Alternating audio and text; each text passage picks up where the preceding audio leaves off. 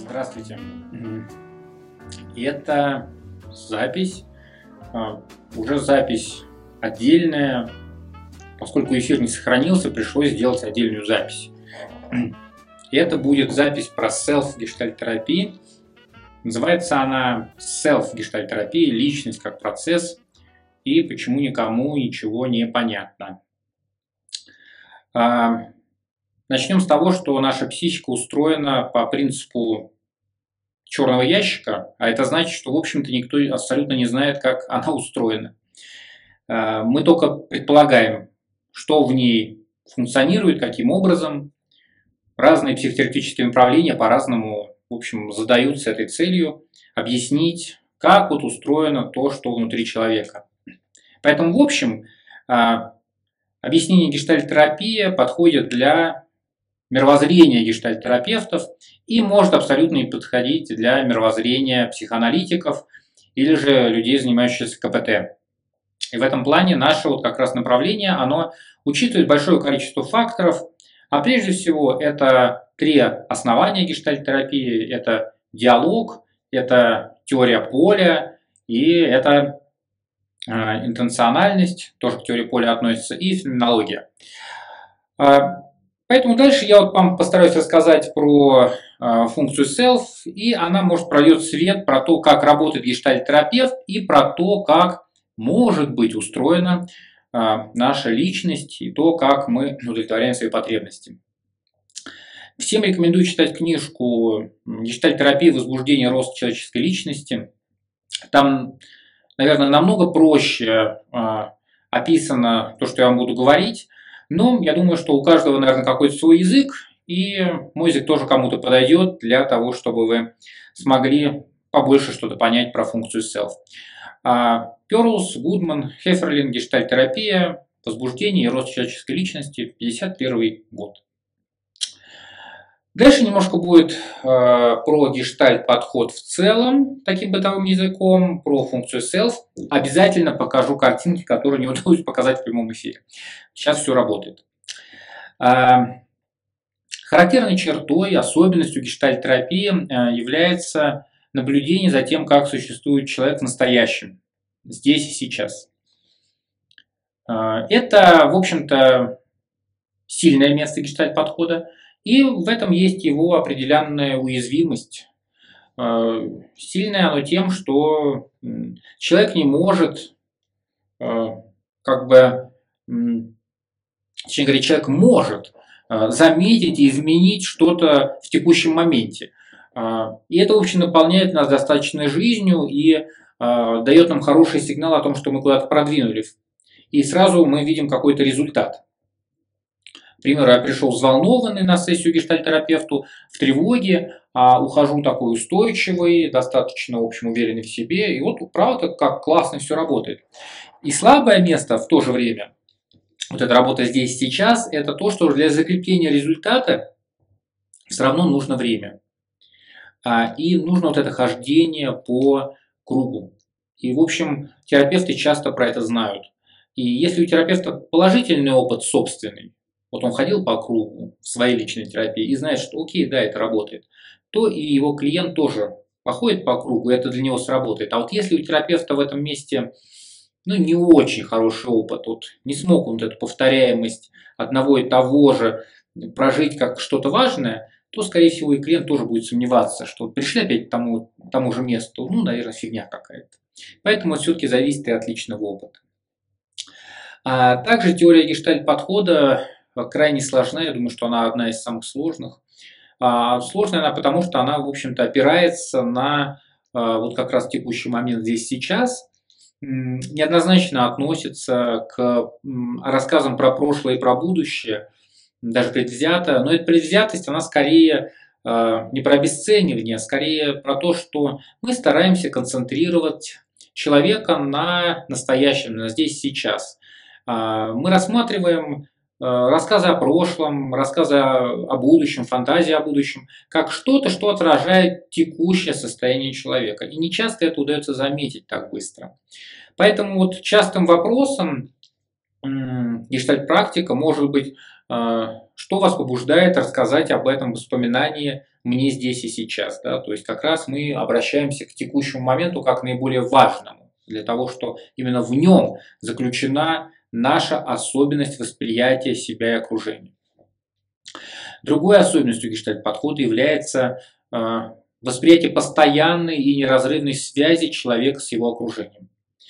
Э, в момент э, такой психологической работы в кабинете для клиента его окружением будет являться терапевт. Поэтому гештальт-терапевт будет стараться обнаруживать текущие желания и потребности клиента в отношении него и то, как эти желания прерываются. Например, клиент может долго плакать. Одиноко сидит на стуле с платочком, плачет, э, на терапевта не смотрит. А, и терапевт может смотреть на клиента и, к примеру, испытать вдруг страх того, что если он к нему начнет обращаться, это усилит слезы, добавит еще сложности, переживания боли. И вот соединяя вот это собственное ощущение от того, как плачет клиент, а, терапевт может сказать, Э, подскажите, э, вот вы сейчас плачете, э, может быть, вы хотели бы, что я бы как бы успокоил вас и как-то что-то вам сказал, но вы боитесь у меня это попросить? То есть терапевт этот момент рассмотрел появля... появляющееся у него ощущение как то, что, возможно, испытывает клиент. То есть вот такая проницаемость. Да? То, что человек не договаривает, мы можем ощутить в рамках своих чувств и в рамках своих интенций. То есть, если мы смотрим на человека и а, мы хотим ему помочь, то вообще достаточно вероятно, что и человек тоже, хочет, чтобы ему помогли. А, и вот здесь важна такая особенность подготовки гештальтерапевтов, что важно вот а, знать свои особенности, то, как я устроен. Тогда, зная свои особенности, я могу поймать интенции клиента, которые он не очень хорошо замечает, не очень хорошо осознает, но мы их славливаем по факту нашего вот телесного психологического присутствия. Вот такой микс а, влияния э, людей друг на друга, а, фокусирование внимания на настоящем, а, в общем, требовали подходящей, знаете, такой теоретической базы для психотерапевтического направления и представления о том, как устроена психика. Сама психоаналитическая модель э, личности начала века упаси Господи, не сейчас, начало века, была слишком изоляционистская и, в общем, не учитывала организмическую модель, которая была важна для Перлза. В общем-то, в этой агрессии Перлз как раз начинает свое э, как бы, повествование с того, что он как бы упрекает психоаналитическую модель в изоляционизме. А сама организмическая модель заключается в том, что организм существует в окружающей среде он зависит от нее, а, не может без нее обойтись и не может быть рассмотрен вне контакта вот с тем окружением, в котором он находится. То есть мы не можем рассмотреть человека вне ситуации.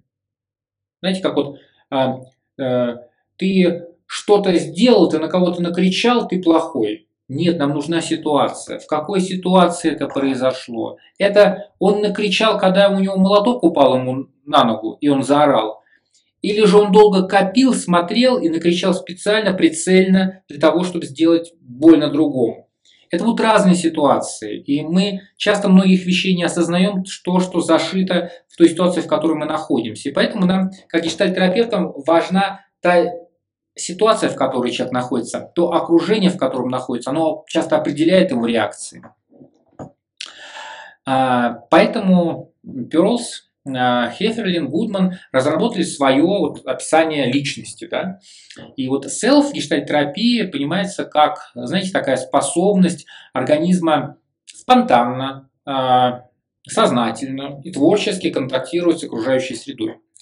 То есть личность гештальтерапии – это разные такие процессы, которые контактируют с окружающей средой э, и всегда динамические.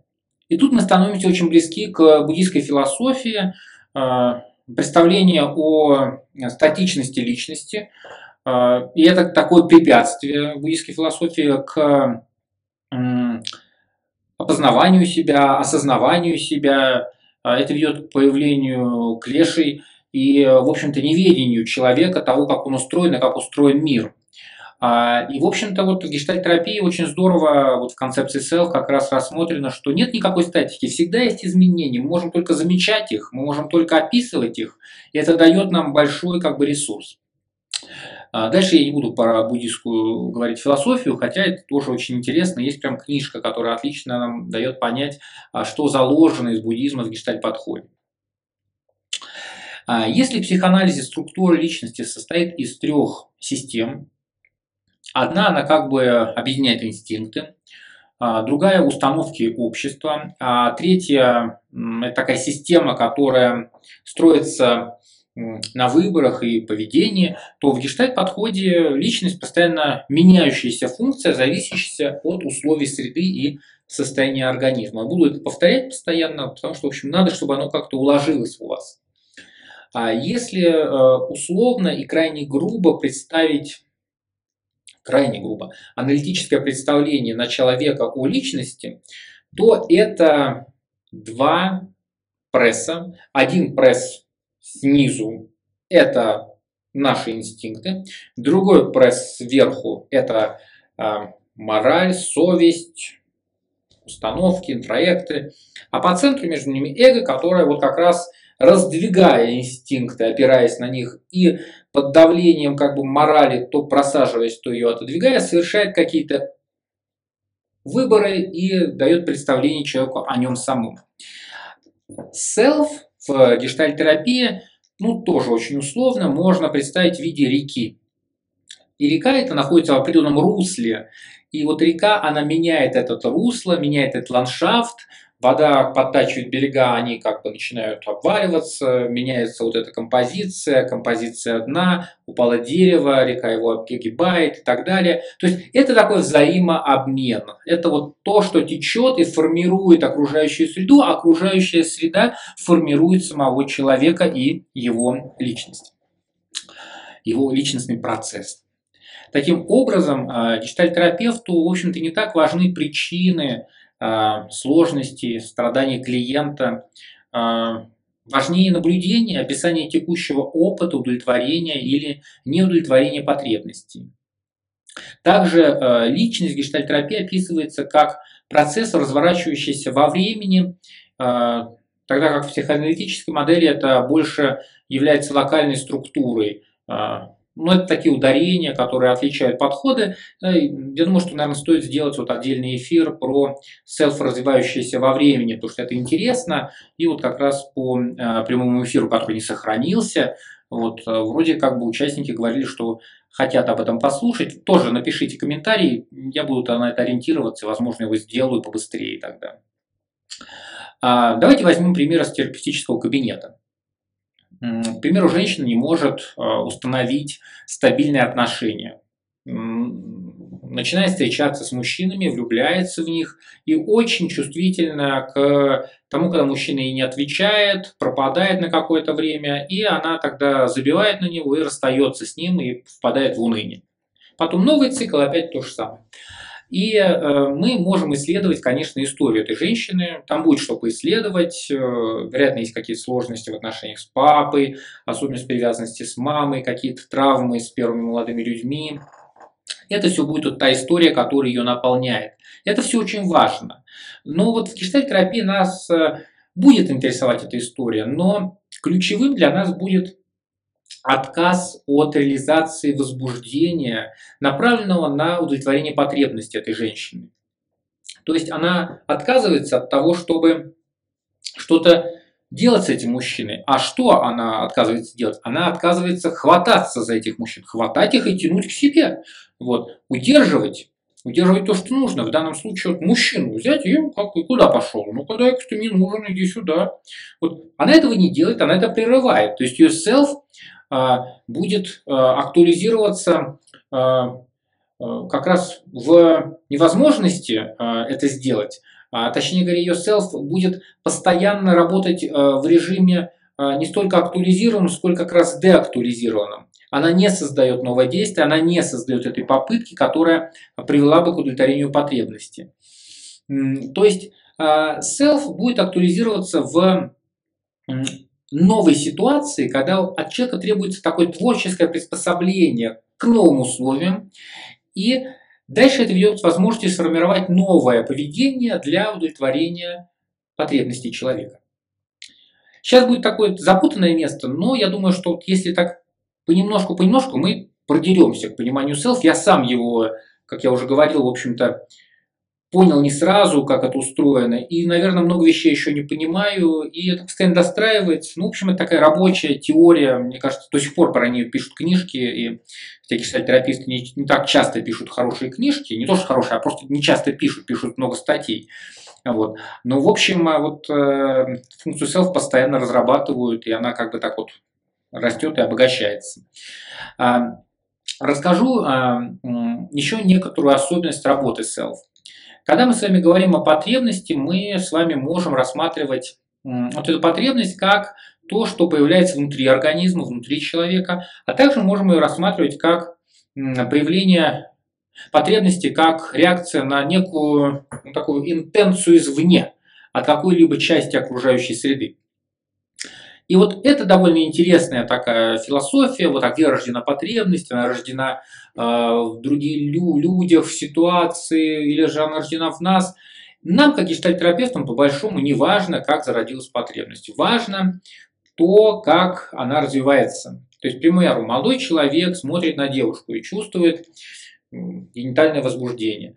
А, оно могло появиться как результат кокетства девушки а могло появиться как результат э, потребности молодого человека в сексе. Да? Мы будем в терапии делать акцент на то, как реализуется его потребность, что ее прерывает, как остается неудовлетворенность и что возможно сделать для реализации, что мешает этой реализации. Далее я рассмотрю подробнее три составляющие self. Можно сказать составляющие, можно сказать способности организма – а это мне более как бы симпатично. Вот способности, буду говорить, способности, которые вот заложены в нашем self. Способности реакции на окружающую среду, способности а, к изменениям, способности к тому, чтобы удовлетворить свои потребности. То есть то, что заложено в нашем self. У нас будет и способность, это восприятие, основанное на ощущениях организма. Будет персоналити способность, восприятие, основанное на опыте человека, который усвоен, рационализирован, встроен в представление об окружающем мире. Это ценности человека. А, и эго-способность – это способность осуществлять выбор и отвержение.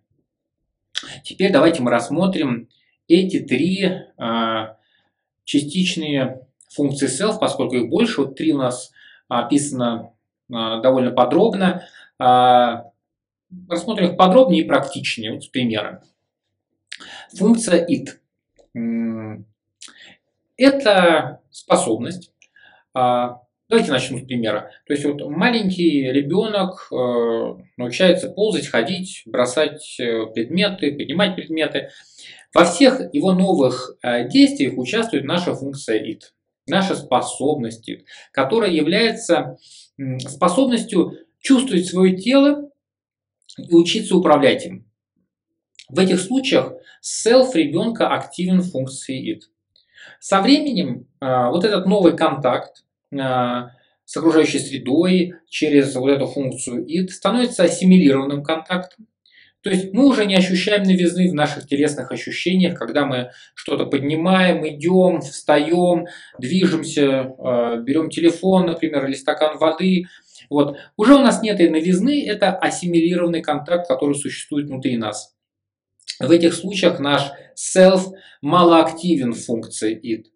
А, как мы можем почувствовать активность его self э, в функции it прямо сейчас, э, раскачиваясь на стуле, встав на одну ногу и закрыв глаза, вот, и постараясь удержаться. То есть, э, возьмя, не знаю, ложку, положив в нее яйцо и э, постараюсь быстро идти. То есть вот таким образом мы почувствуем действительно актуализацию наших ощущений, нашего вестибулярного аппарата. Нам надо будет как-то к этому пристраиваться. Это будет вот актуализация нашей функции IT, нашей способности. А следующей краской такой палитры э, self а, будут наши физиологические потребности. Это тоже относится к способности IT. Это базовые витальные потребности, обеспечивающие функционирование организма. То есть для нормального обмена э, веществ человеку нужно покушать, сходить в туалет, нужны пригодные для жизни условия, возможность отдыха, сна и так далее. Да? И то, насколько э, мы вот хорошо с вами ориентируемся в нашем э, ид, в наших способностях ид, позволяет нам хорошо ориентироваться в окружающем мире. Хотя к чему бы, да, как вот может быть связано то, насколько я хорошо ориентируюсь в себе, в своих ощущениях к тому же, как может быть связано с тем, э, как я ориентируюсь в окружающем. Да? А вот связано. И вот я довольно часто привожу этот пример, когда э, люди сидят в помещении, которое плохо проветривается, они задыхаются. Не то, что прямо задыхаются, ну плохо, кислорода не хватает. И они какое-то время обращают на это внимание, потом это уходит в некий фон, они на это перестают обращать внимание, но в этом месте появляется напряжение, которое э, становится напряжением межличностным. Я начинаю вдруг придираться к другим, что ты меня смотришь так. Я начинаю как-то сам испытывать какую-то неловкость и ощущение, что, господи, что я здесь делаю, эти люди какие-то, зачем они мне нужны. Какое-то раздражение появляется или скука. И я вот все это переживаю как некоторые последствия отношений с вот этим моим окружением социальным, в котором нахожусь. А потом взяли, сделали перерыв, сходили, покурили, э, попили водички, подышали, пришли в этот же самый коллектив, а напряжения-то уже не такие сильные. И вот оказывается, что действительно, э, если я плохо ориентируюсь в своих способностях ИД, то я могу очень легко переживать э, эти способности и эти напряжения, которые находятся в моем теле, как некие психологические напряжения, и это будет некая подмена. А, была такая серия экспериментов, постоянно я про него говорю, когда людям в кино предлагали смотреть фильм и сажали на удобное кресло и неудобное, а потом спрашивали, понравился ли фильм. И те, кто сидели в неудобных креслах, большинство говорило, что фильм им не понравился. Те, кто сидели в удобных креслах, говорили, какое отличное кино. А, большинство не выделяло как фактор, который на них повлиял, то, в каком кресле они сидели. Это про то, что их способность их была угнетена. А они не обращали на нее внимания, они не делали ее фигурой для той ситуации, в которой они находятся. И, следовательно, это переросло в некое другое напряжение, вот как раз того кино, которое не понравилось или понравилось.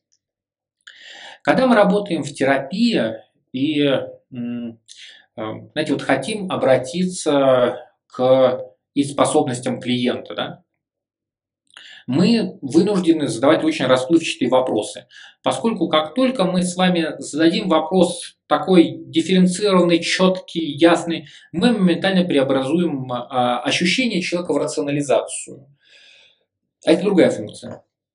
Приведу вам пример такой. То есть, если мы хотим заметить наше естественное дыхание, нам нужно обратить внимание на а, как бы ощущение вокруг крыльев носа и ощущение вот как раз выше пупка, там на три пальца, да. То есть это те точки, которые образуют границу дыхания, да, границу ощущений при дыхании. Если мы начнем следить за тем, сколько мы вдохнули, каким образом вообще мы изменим дыхание, естественности вряд ли по -по получим. Вот как раз. Вряд ли мы заметим как раз форсированный вдох, выдох и так далее.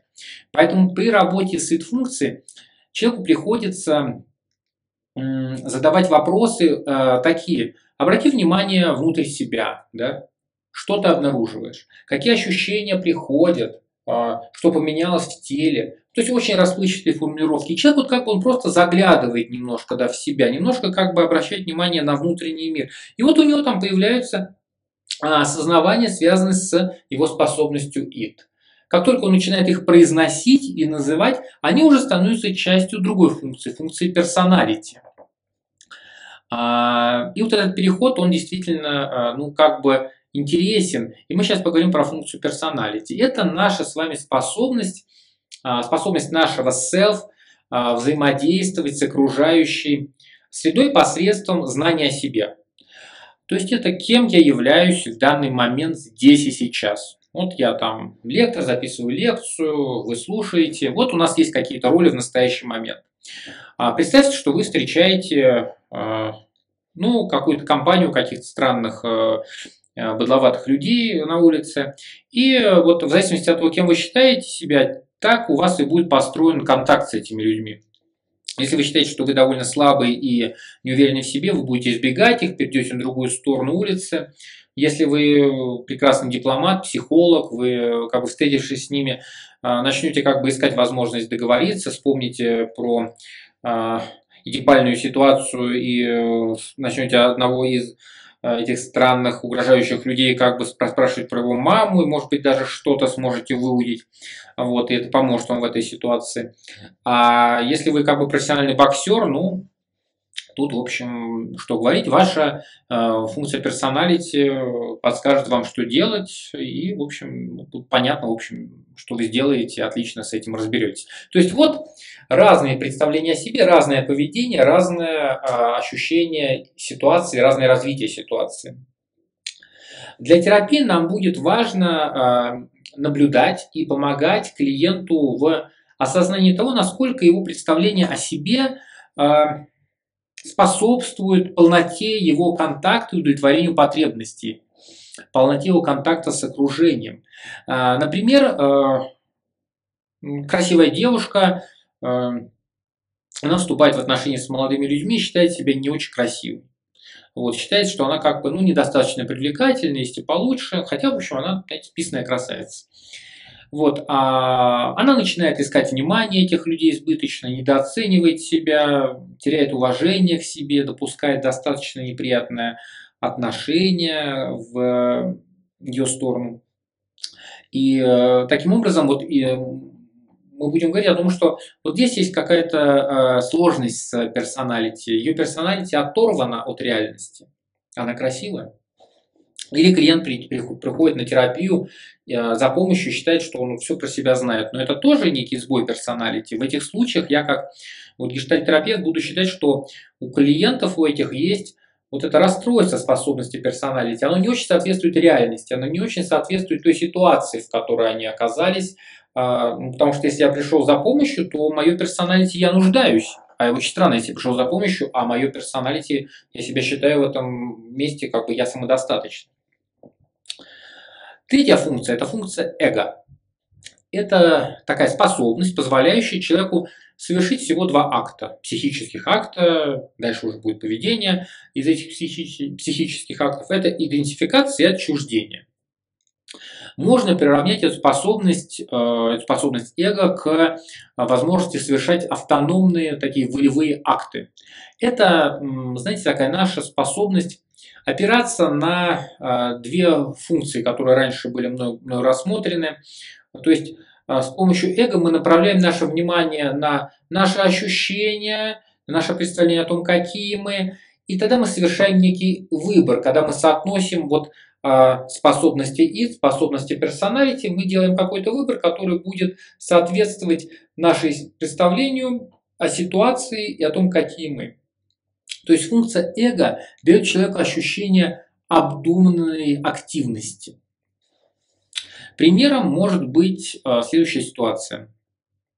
Давайте, вот мужчина встречает женщину на остановке, а женщина такая симпатичная, а, он смотрит на нее, сердце у нее начинает биться, он немного покрывается испаренной, лицо краснеет. Э, э, примерно также он в этот момент понимает, что вообще я недавно болел, я еще до сих пор болеющий, у меня слабый иммунитет, а, на работе все болеют.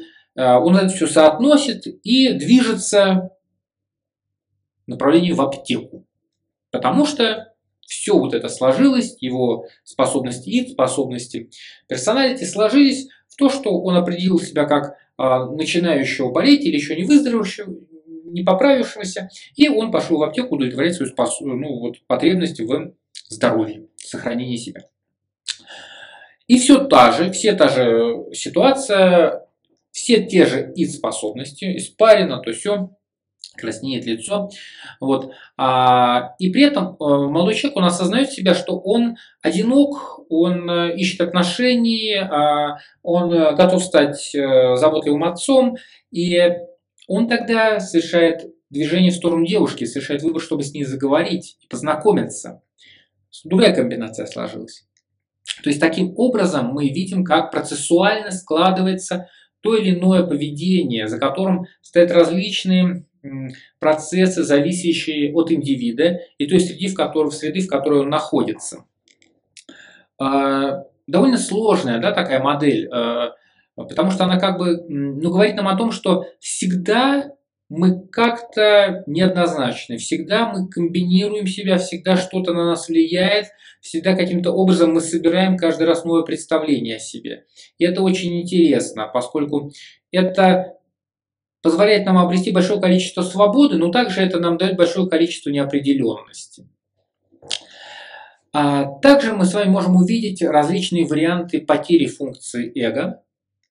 А, это то, что э, человек делает не осознавая, а, не совершая как такового выбора. У нас в гештальтерапии есть определенные понятия для этого. Вот, к примеру, это интроекты.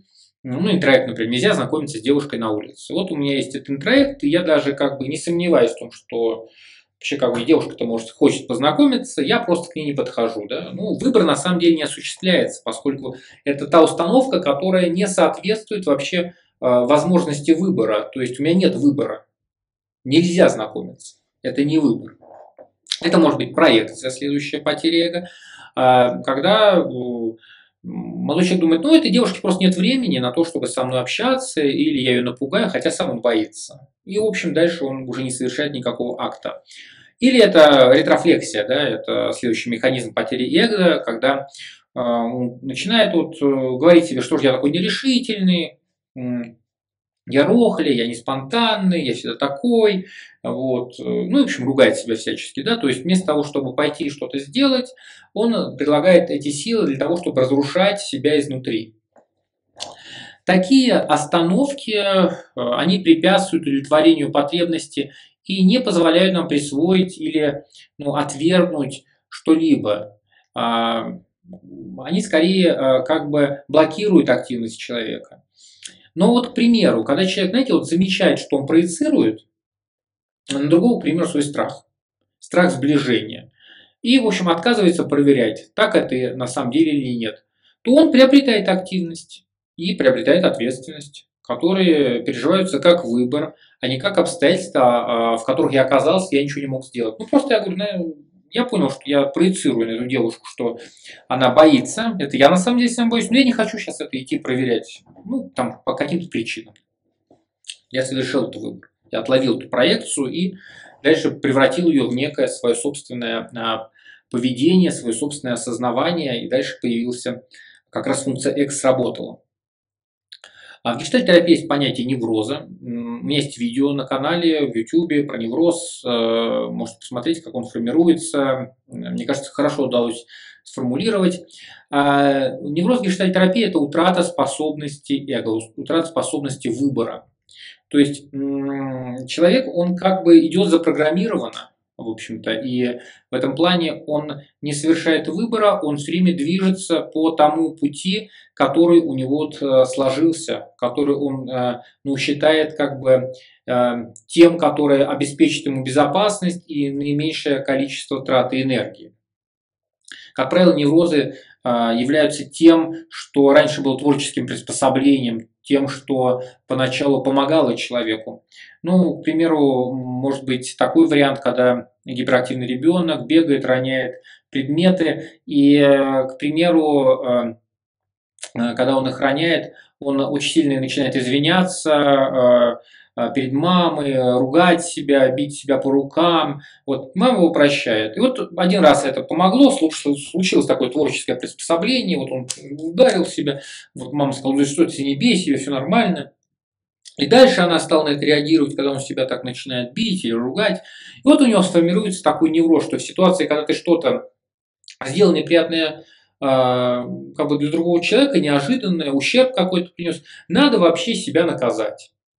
И дальше эта реакция закрепилась и стала основной для тех ситуаций, в которых человек вот чувствует, что он э, другому навредил или что-то пошло, в общем-то, в кривь и в кость, и он, в общем, чувствует себя постоянно виноватым. Это невротическая реакция, потому что у человека нет даже другой возможности по-другому вот как бы э, поступить. А, сейчас я вам покажу один рисуночек. Мне кажется, он достаточно такой интересный. Вот посмотрите на него.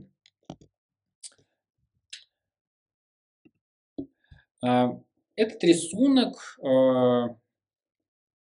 от Ричарда Ломпа, очень интересного гештальтерапевта, а, приезжавшего к нам в Россию.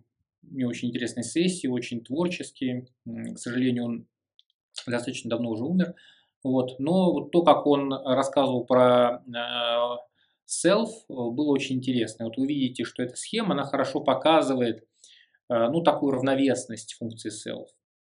То есть наша способность к выбору может работать, когда она ну, такая уравновешенная, и есть э, такая постоянная динамика между э, всеми другими функциями self.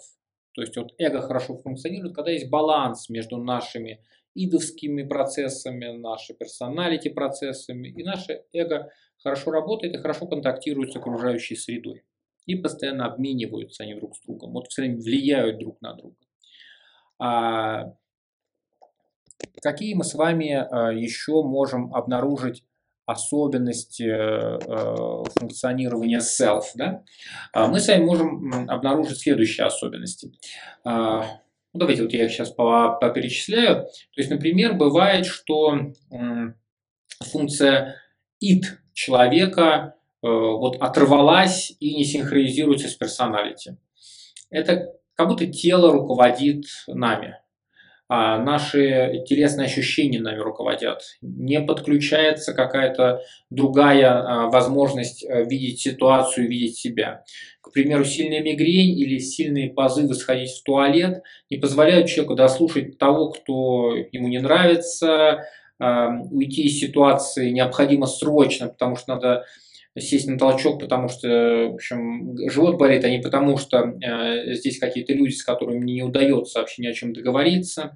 То есть э, человек не может себя дифференцировать с точки зрения э, э, способности персоналити, он не может себя определить.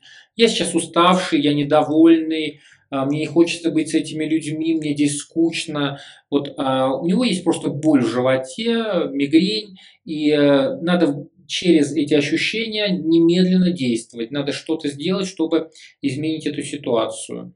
Вот. И тогда человеком руководит только вот эта его а, как бы а, и способность, и если она дальше закрепляется, то, правда, это становится вот как раз то, что э, во время прямого эфира говорили, таким психосоматическим симптомом, который обрастает дальше а, какой-либо выгодой. Другой пример, когда способности персоналити блокируют а, способности id. А, тогда человек регулярно попадает в истощение. То есть, к примеру, я знаю себя только как сильного, выносливого, уверенного. И я игнорирую вообще невозможность концентрироваться, вялые мышцы рук, ног, головокружение, усталость. И тогда я постоянно нахожусь только представления о себе, а себя реального и свои возможности реальные, такие вот физиологические, а, как бы оставляю в сторону. И, как правило, я сталкиваюсь с крушением образа себя в какой-то момент, потому что все, что действительно подпитывает мой образ, а это наши возможности реальные, вот, реального нашего тела, они, в общем, были отставлены в сторону. И давайте рассмотрим третий вариант, когда у человека есть трудности со способностью эго. А, мы можем тогда получить такое зависимое поведение. То есть человек не способен сделать выбор, а, отвергнуть что-либо, присвоить себе что-либо. Он способен как бы только а, следовать за кем-либо или следовать за той интенцией, которая есть в ситуации. И, ну или правда он примыкает к человеку, у которого более развито эго. А в этом плане это становится его такой как бы заменитель его эго. А, довольно часто это можно увидеть вот, а, в семьях, когда у детей, например, с детства формируют вот такую неспособность э, к пользоваться своим эго. Когда мама девочке не говорит, что ты хочешь одеть, а просто дает ей одежду. Вот. Девочка, может, даже какое-то время сопротивляется, но потом отчаивается, просто одевает то, что мама предложила. Да? Ну, это такой минимальный пример. Ну, можно представить, как блокировано эго человека. Он не, не совершает актов, которые необходимы мне для того, чтобы, вот, в общем, как бы ощутить, что это мой выбор, это я э, хотел и я сделал. А работа гештальтерапевта заключается вот в такой помощи клиенту в обнаружении и актуализации тех способностей, которые а, вот не замечены, а, и уменьшении тех способностей, которые слишком проявлены. Сейчас я покажу еще одну схемку, она тоже достаточно интересная. Она как раз про работу гештальтерапевта. Вот посмотрите на эту схемку. А, визуально мы вот можем изобразить то, как взаимодействуют селф клиент и терапевта вот в таком едином поле. Да? То есть id клиента будет воздействовать на id терапевта и так далее. Да? Вот персоналити способности будут воздействовать на персоналити способности другого. И будет встречаться вот как раз в зоне эго, в зоне выборов.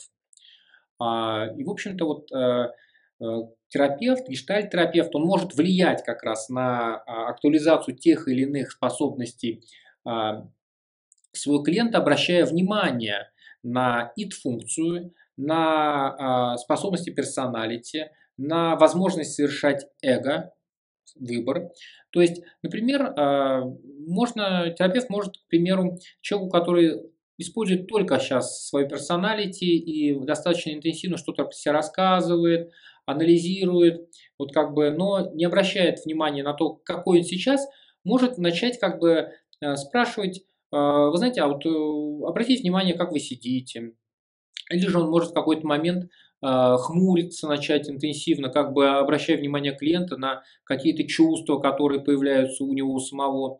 Таким образом, за счет вот этих зеркальных нейронов, за счет вот такой фокусированности, а, клиент тоже вынужден обратить внимание на то, как он сидит, а что у него с лицом, а какое выражение лица у него сейчас у самого, то есть какие у него движения, какая мимика.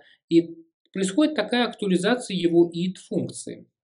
У человека, который, ну, как бы подвержен такой, э, наоборот, избытку id, терапевт может начать спрашивать такие вопросы, к примеру, ну, э, подскажите, а насколько это то, что с вами происходит, уже с вами раньше случалось, вот э, как вы думаете, вообще как бы свойственна ли вам такая ситуация была раньше? То есть тогда подключаются некие другие функции персоналити. И человек тоже начинает как-то задумываться, его этот процесс не становится таким захватывающим, освобождается какое-то время и возможность вот заметить что-то еще.